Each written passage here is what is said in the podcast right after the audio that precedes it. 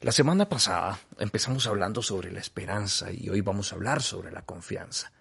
Pero para hablar de confianza, primero quisiera que fuéramos capaces de responder una pregunta. ¿Qué quieres de la vida? Y para responder a esta pregunta te tengo que hacer una segunda. ¿Confías y esperas lo que quieres? ¿Confías en lo que quieres? ¿Esperas lo que quieres? Ya, que hablamos de esperanza, creo que se puede explicarse en el audio, en el podcast de la semana pasada, para saber si realmente lo estás esperando o no. Sin embargo, ya como hablamos de eso, creo que eh, lo primero que tendríamos que analizar es, antes de esperar algo, tenemos que saber qué es lo que estamos esperando.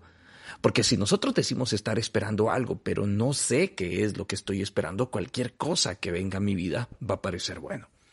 La única forma de confiar plenamente en Dios es conociéndote a ti de tal manera que puedas saber qué quiere Dios de ti y entendiendo, escucha bien esto, que lo que Dios quiere para ti es realmente lo que tú también quieres. Es hablar de unir la voluntad de Dios con la nuestra. Y esto nos cuesta mucho entenderlo, porque entonces nos lleva al dilema. ¿Y cómo hago yo para saber qué es lo que Dios quiere?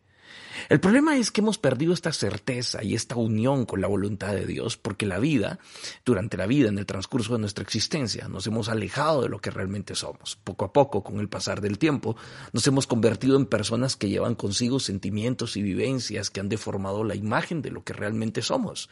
Y esto nos lleva a diario a creer que queremos cosas que en esencia realmente no queremos porque empezamos a querer aquello que esa imagen distorsionada de nosotros mismos empieza a anhelar. Empezamos a querer aquello que una persona herida quiere, que una persona con traumas, con complejos, con inseguridades quiere. Y te lo explico de esta manera. Todos los días, en cuanto te levantas, los primeros pensamientos que vienen a tu mente tienen que ver con el concepto que tienes de ti mismo. Cuando tienes un concepto relacionado con inseguridad, ya vamos a entender producto de qué, entonces tu pensamiento durante todo el día y desde el principio del día es coherente con ese concepto de inseguridad. Si crees en ti, tus pensamientos serán de esperanza, de aprendizaje, de una inconformidad sana que te lleva a esperar y construir más de lo que tienes. Para entender cómo este concepto del que estoy hablando influye en ti, imagina que tienes un espejo delante de ti. Un espejo que dependiendo del concepto que desarrollas de ti mismo, va generando una imagen diferente. Y tú eliges durante el día en función de esa imagen que el espejo proyecta. En ese espejo te ves como alguien, por ejemplo, que no puede cambiar las cosas, que y no importa cuántos conceptos e ideas bonitas tengas durante el día, siempre vas a elegir sabotearte y no podrás lograr un resultado positivo porque la imagen que estás viendo de ti es de el que no puede, del fracasado, la fracasada, de la traicionada, de la que ha sufrido durante la vida. Es como el concepto que te has formado de ti y es la imagen que ves de ti. Empiezas a creer que tú eres esa persona que ha sufrido todo el tiempo, que tiene que seguir sufriendo, a la que los demás le van a seguir viendo la cara, a la que los demás van a seguir lastimando y golpeando. Espero me empieces a entender un poco por dónde llevo la idea. Eso no es lo que Dios mira de ti. ¿De qué depende ese concepto que se refleja en el espejo interior? ¿Cómo se forma esa, esa imagen deformada de nosotros mismos? Primero, nos arraigamos un concepto, vamos generando un concepto en nuestro corazón que es producto de las creencias que vienen desde nuestra formación desde niños, de las vivencias de nuestra infancia. Esto es un reflejo permanente y que solo se puede cambiar con fuerza de voluntad porque se forja desde tu primera infancia. Entonces es lo que te van diciendo tus padres, tus educadores, de lo que eres y que tú poco a poco te vas creyendo. Es lo que el, entorno social también te va diciendo y te va creando como un concepto tuyo. O, o, bien las vivencias que vas teniendo en tu entorno te van creando esas creencias constantes de que no puedes, de que no vas a lograr cambiar las cosas, de que no naciste para ser feliz, de que no tienes los recursos que se necesitan para lograr tus sueños. Segundo, de, de, qué depende ese concepto. Segundo, pues de las experiencias traumáticas en la vida, en cualquier etapa, las que te han marcado y modificado el concepto que tenías de ti, el abandono de un papá, la traición, el rompimiento de un matrimonio, por ejemplo, son experiencias traumáticas que van generando un concepto distorsionado de ti.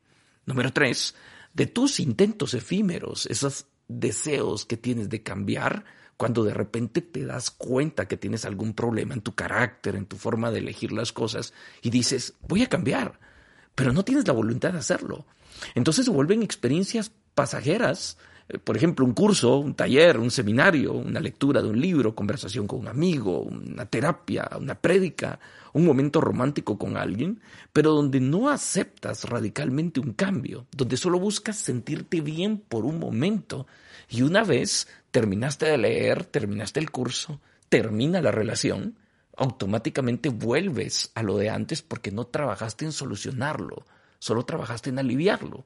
Y el problema está en que esas caídas, esos intentos fallidos, lo que hacen es arraigar más en ti la imagen distorsionada que aparece en ese espejo interior. Y cuatro, la, cuarta razón de, de, por qué ese concepto se forma en nosotros, porque estamos en un proceso de transformación que empieza con decisiones difíciles, muchas veces dolorosas, y que requieren que elijas que estás en disposición de abrazar la historia que te ha lastimado y detenido, de aceptar el daño que se te ha hecho, de aceptar las malas decisiones que has tomado, de aceptar que tienes pensamientos inadecuados, una decisión, un, un proceso de transformación que te va a llevar a renunciar a experiencias efímeras y pasajeras, a cosas que solo te alivian, pero no te resuelven, que no te resuelven. Y cuando nos damos cuenta que esto es demasiado complejo, preferimos quedarnos con la imagen distorsionada y tiramos la toalla. Nos seguimos adelante en los procesos. Empezamos a poner excusas para abandonar sin darnos cuenta que nos estamos sentenciando a quedarnos con esa imagen distorsionada de lo que somos. Una vez está establecida esta imagen, el problema es que proyecta lo que está frente a él, es decir, tú miras constantemente al estar parado frente a ese espejo, te miras con esos conceptos provenientes de tus creencias, de tus experiencias traumáticas, de tus intentos efímeros y fallidos, de un proceso de transformación que muchas veces no estás dispuesto a llevar porque es complicado, porque es duro. Y, y entonces empieza a arraigarse la imagen en ti.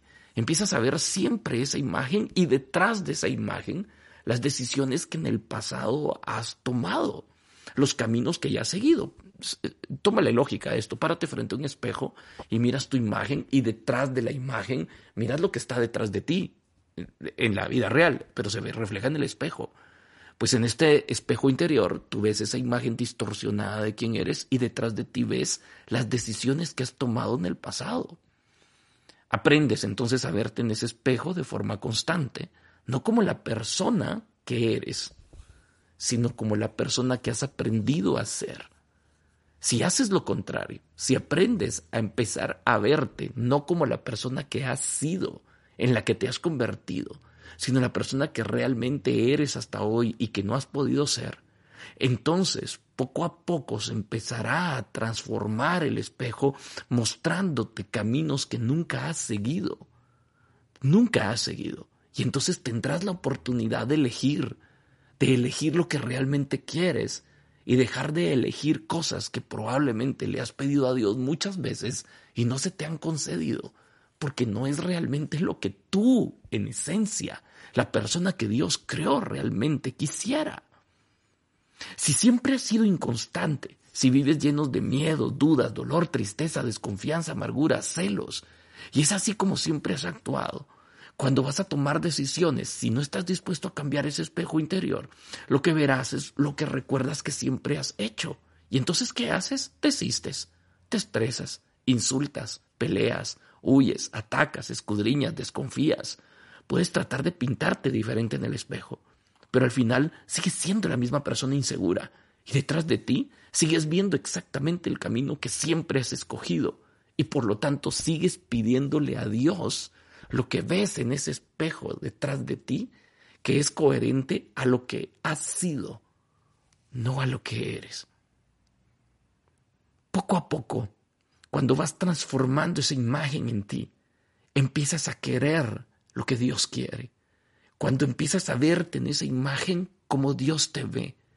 Cuando empiezas a dejar de pensarte, de concebirte como la persona herida, lastimada y golpeada, cuando dejas que Dios te dé lo que Él te puede dar y dejas de mendigar menos de lo que Dios te quiere dar, entonces empiezas a elegir cosas distintas y a pedirle a Dios lo que realmente quieres. Deja de pedir menos de lo que te corresponde. Hace tan solo unas semanas hablaba yo con una chica que le pedía constantemente a Dios poder recuperar ese amor que por cierto la trataba mal, que la despreciaba, que no le daba su lugar.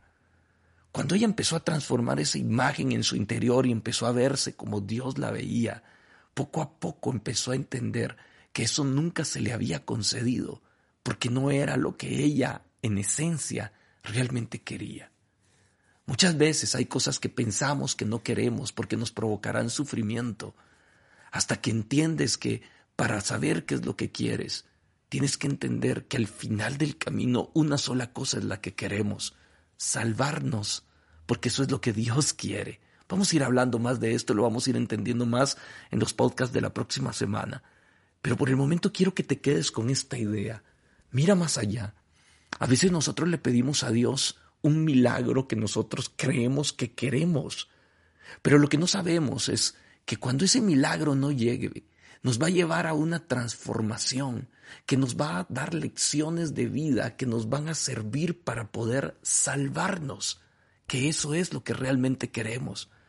¿Cuántas veces le has pedido a Dios probablemente la sanación de un ser querido y eso no ha llegado? Y por supuesto que eso es lo que querías, claro que sí, pero en esencia tú quieres salvarte. Y cuando ese ser querido falleció, cuando ese ser querido faltó, Seguramente esa experiencia tiene para ti un conjunto de lecciones de vida que te van a llevar a aprender cosas que necesitas aprender para salvarte. Y es muchas veces lo que no estamos viendo.